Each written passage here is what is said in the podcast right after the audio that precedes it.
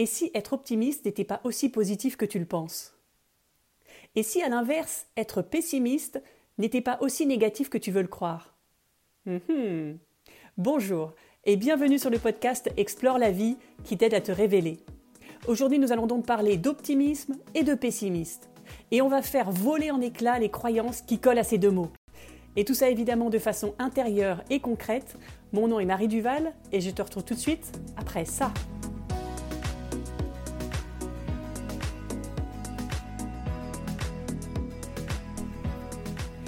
Et comme d'habitude, si tu apprécies ce podcast, note-le de 5 étoiles sur Apple Podcast ou Spotify. Parle-en autour de toi. Aussi, ça va l'aider à gagner en visibilité et à toucher un maximum de personnes. Au moment où j'enregistre ce podcast, je suis en vacances et j'ai malheureusement oublié le fil qui permet de relier mon micro à mon ordinateur. C'est le métier qui rentre, on va dire. Je vais donc euh, enregistrer cet épisode avec mes écouteurs de téléphone J'espère que la qualité du son sera au rendez-vous et si ce n'est pas le cas, toutes mes excuses par avance.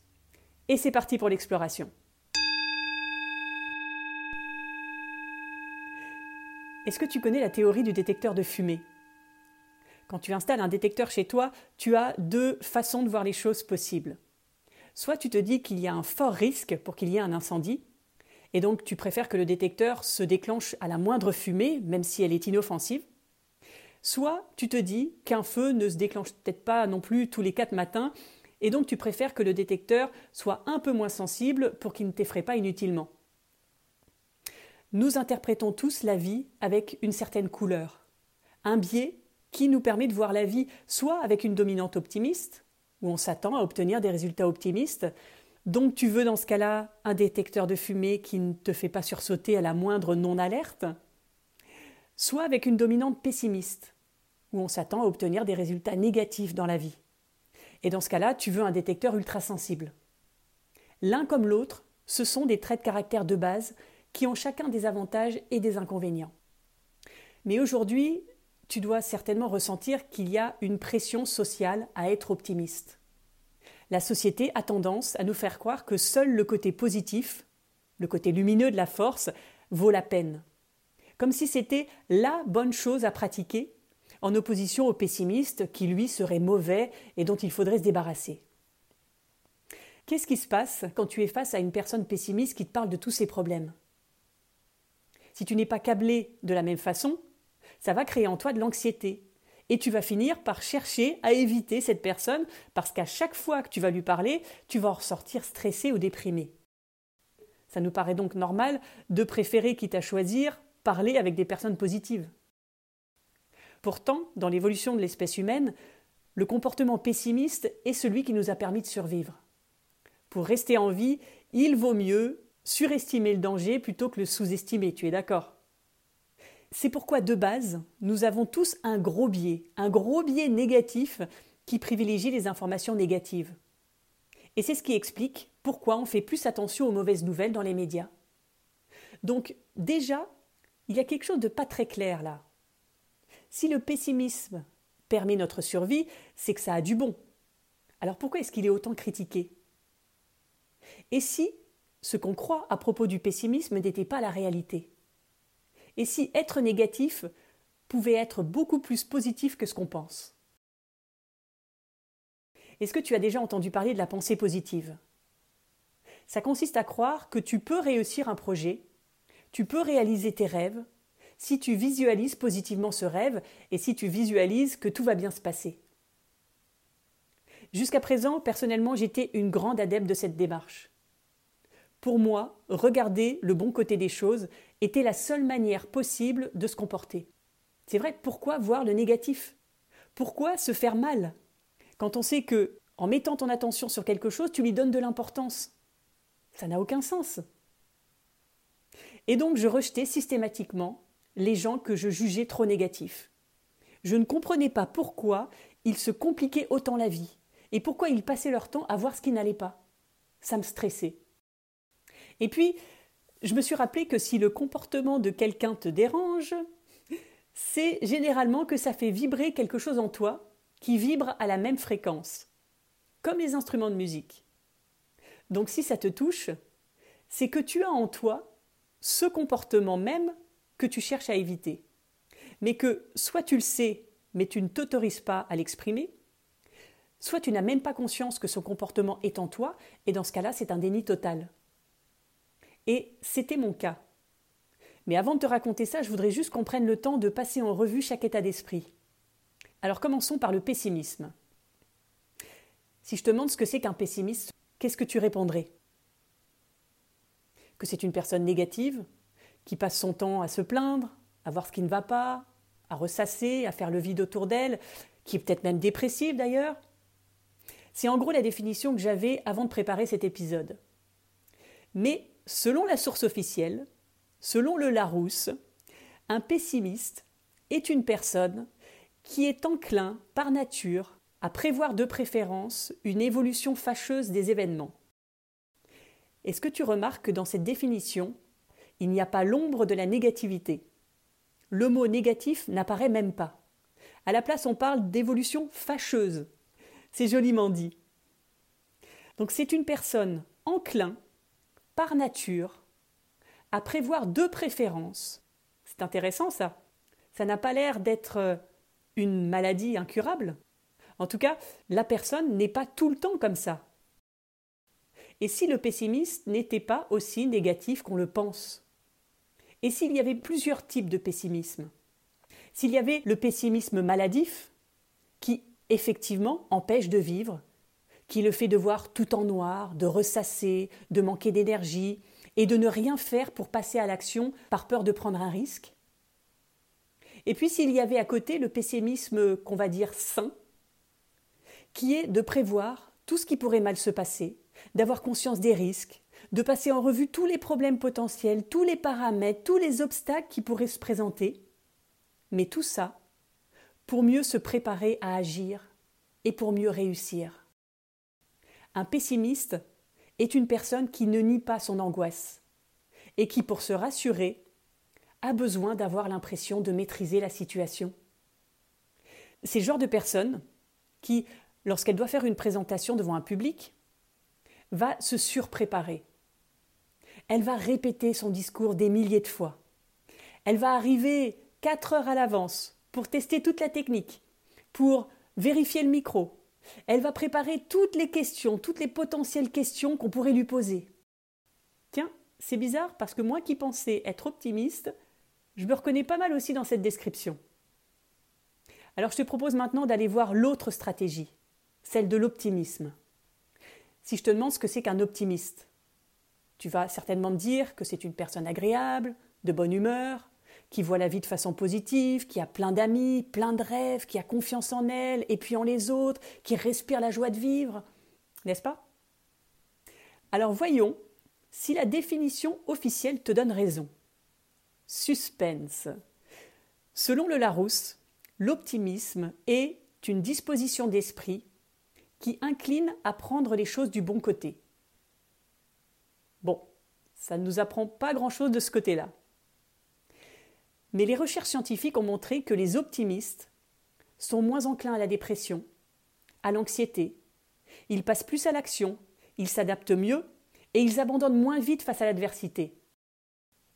Pour mieux comprendre la différence entre pessimiste et optimiste, même si elle est totalement claire, j'imagine, Wilson Churchill dit Un pessimiste voit la difficulté dans chaque opportunité. Un optimiste voit l'opportunité dans chaque difficulté. Un pessimiste voit la difficulté dans chaque opportunité. Un optimiste voit l'opportunité dans chaque difficulté. Ce n'est donc qu'une question de perception. Alors, est-ce qu'à ton avis, être optimiste est la solution à ton bien-être? Est-ce que c'est la solution à ton succès, à ton épanouissement? Et non. Sinon, ce serait trop simple. L'optimiste a également son talon d'Achille. Être optimiste pose en réalité deux problématiques. La première, c'est que l'optimisme nie les problèmes. Il sous-estime la probabilité que des événements négatifs puissent se produire il est dans sa réalité, dans son monde de bisounours où tout va bien, et penser au problème n'est pas une option pour lui car ça lui génère de l'anxiété. Il veut juste faire ce qu'il a à faire au moment où il doit le faire, sans se prendre trop la tête avant. Alors que ça rassure le pessimiste de penser au problème, ça stresse l'optimiste. Il préfère penser à autre chose, lui, parce qu'il a confiance en lui, et il a confiance en sa capacité à pouvoir faire face aux problèmes au moment où ils arrivent, s'ils doivent arriver. Donc ça, c'est la première problématique. La deuxième, c'est que l'optimiste se fixe souvent des attentes très élevées, parfois trop élevées. Il surestime ses capacités. Et comme il néglige certains dangers, il se met parfois en position vulnérable en prenant des risques inconsidérés. Comme je te le disais tout à l'heure, je pensais que j'étais dans ce cas-là. Je suis une personne plutôt rêveuse qui a tendance à ignorer les dangers. Et il y a quelques années, j'étais dans le bus pour aller travailler et on nous a tiré dessus. Oui, oui, je vous assure que c'est vrai. Et c'est arrivé en France en plus. J'étais debout en train d'écrire un texto et j'ai entendu un bruit. Mais comme on passait dans une zone de travaux à ce moment-là, j'ai pris ça pour une plaque de métal qui tombait sur le trottoir. Donc le bus a continué sa route et moi mon texto. Et puis deuxième détonation. Alors là pour le coup, j'ai trouvé ça bizarre, j'ai levé les yeux et j'ai vu que tout le monde dans le bus, sauf le chauffeur évidemment, était par terre en position de sécurité. C'était pendant la période des attentats, donc tout le monde avait eu le réflexe de se recroqueviller sur soi et de se protéger. Tout le monde, sauf moi, qui étais toute seule, debout, en train d'écrire mon texto. Et le pire, c'est que je ne me suis pas arrêtée là. Comme j'avais un peu chaud sur le sommet du crâne, j'ai relevé la tête et j'ai vu que le boîtier électronique qui permet de faire défiler les stations était endommagé. Et donc, qu'est-ce que j'ai fait? J'ai voulu rassurer les gens. Et donc, j'ai dit à haute voix quelque chose comme C'est le système électrique qui a sauté, ne vous inquiétez pas, tout va bien. Et ça a fonctionné. Le visage des gens s'est détendu, et puis il y en a même qui ont commencé à se lever. Jusqu'à ce que, je ne sais pas pourquoi, tous en même temps, on s'est tourné d'un même mouvement vers la vitre arrière et tous en même temps, on a vu l'impact d'une balle qui avait traversé la vitre et qui avait été se loger dans le système électrique qui faisait défiler les stations et qui était juste au-dessus de ma tête. Bon, pour t'avouer toute la vérité, j'ai d'abord pensé à l'impact d'un caillou. Mais bon, très vite, j'ai compris que la théorie de la balle était quand même plus réaliste et ça a été confirmé ensuite par la police. À ce moment-là, dans ce bus, je n'ai pas fait preuve d'optimisme. Il n'y avait pas d'optimisme à avoir. J'ai pas rêvé que la situation allait se résoudre. J'ai fait preuve de positivisme. C'est un niveau au-dessus. C'est le besoin viscéral d'atténuer tout ce qui n'est pas positif. D'être addict au positif, au beau, au paisible, à l'harmonie, à la joie. Et donc, j'évitais, à cette période-là, le conflit, les situations compliquées. J'avais peur de dire la vérité, d'exprimer mon désaccord, de blesser les autres. Tout ce que je voulais, c'était que tout se passe bien et que tout reste totalement fluide. Et donc ce jour-là, dans ce bus, ça aurait pu me coûter la vie, de ne pas réagir suffisamment vite et de me mettre en position de sécurité comme tout le monde. Donc, quelle est la solution finalement? Ce n'est pas d'être optimiste, car on ne prend pas conscience de la réalité, encore moins d'être pessimiste, car on nie la réalité, et ce n'est pas d'être pessimiste, car dans ce cas-là, on n'a ni l'énergie ni la motivation pour aller de l'avant. Une étude scientifique menée à l'Université nationale de Taïwan a révélé une autre stratégie possible, qui a donné naissance à un nouveau type de personnalité, les optimistes réalistes. Ce sont des personnes qui possèdent à la fois les avantages de l'optimisme et du pessimisme. Et ça illustre un peu le proverbe que tu connais certainement Attends-toi au meilleur, mais prépare-toi au pire. Et tout ça réuni dans une seule et même personne. Ces personnes, dites optimistes réalistes, réussissent à maintenir l'équilibre parfait entre les opposés. Et donc, ils peuvent profiter des avantages de chacune des stratégies. Être optimiste pour avoir l'énergie d'imaginer des choses impossibles, de dépasser tes limites, de croire en ta bonne étoile et de croire en ta créativité pour dépasser les obstacles. Et puis être pessimiste avant de passer à l'action, pour prendre conscience des obstacles à dépasser, pour affronter les problèmes sans les nier, et pour être préparé comme un sportif de haut niveau à pouvoir les dépasser. Et figure-toi que selon cette étude, les optimistes réalistes sont les personnes les plus heureuses et celles qui réussissent aussi le mieux. La meilleure stratégie est donc de ne pas t'enfermer dans la position du pessimiste ou dans la position de l'optimiste, mais c'est de jongler avec les deux. Donc si tu as une base optimiste, ajoute une bonne dose de pessimisme pour envisager ce qui pourrait mal se passer, pour t'y préparer et pour que tes rêves puissent devenir des succès concrets. Et puis si à l'inverse, tu es plutôt pessimiste, ne sois pas rigide, ajoute une dose d'optimisme pour te donner la motivation de passer à l'action, malgré les risques.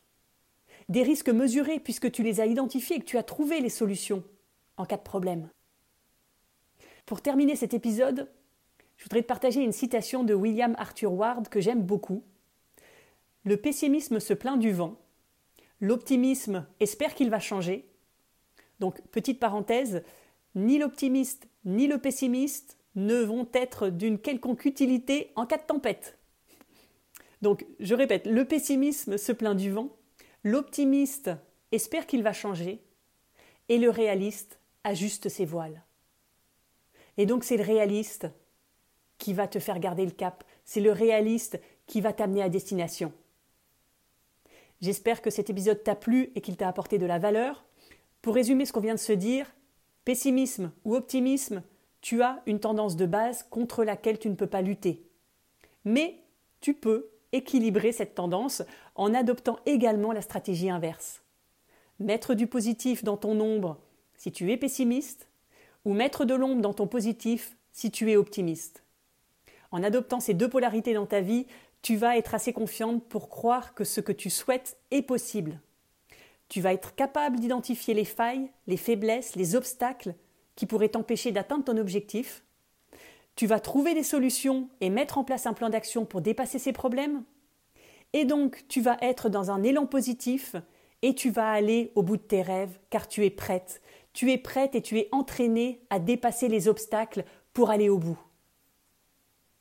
Si cet épisode t'a plu, passe à l'action. Tu le sais, si tu veux transformer ta vie, teste les choses, mets en pratique. Il ne suffit pas juste d'écouter et de comprendre des mots, il faut que tu rendes les choses concrètes pour que ton corps les comprenne à son tour et les imprime durablement. Si tu as des questions, écris-moi sur Instagram ou en commentaire sur YouTube, les liens sont dans la description de l'épisode. Et si tu penses que cet épisode peut aider d'autres personnes que tu connais ou que tu ne connais pas, donne-lui de la visibilité en mettant une note sur Apple Podcast ou sur Spotify en partageant l'épisode sur les réseaux sociaux et en mettant un pouce sous la vidéo YouTube. Vous êtes très nombreux depuis quelques semaines à mettre des commentaires sur YouTube. C'est un vrai bonheur de vous lire. Je vous remercie infiniment parce que grâce à vous, la chaîne grandit jour après jour et donc ça me donne un élan et un optimisme réaliste. On avance ensemble. Je te donne rendez-vous lundi pour un prochain épisode et en attendant, je te souhaite une belle semaine d'optimisme réaliste. À lundi!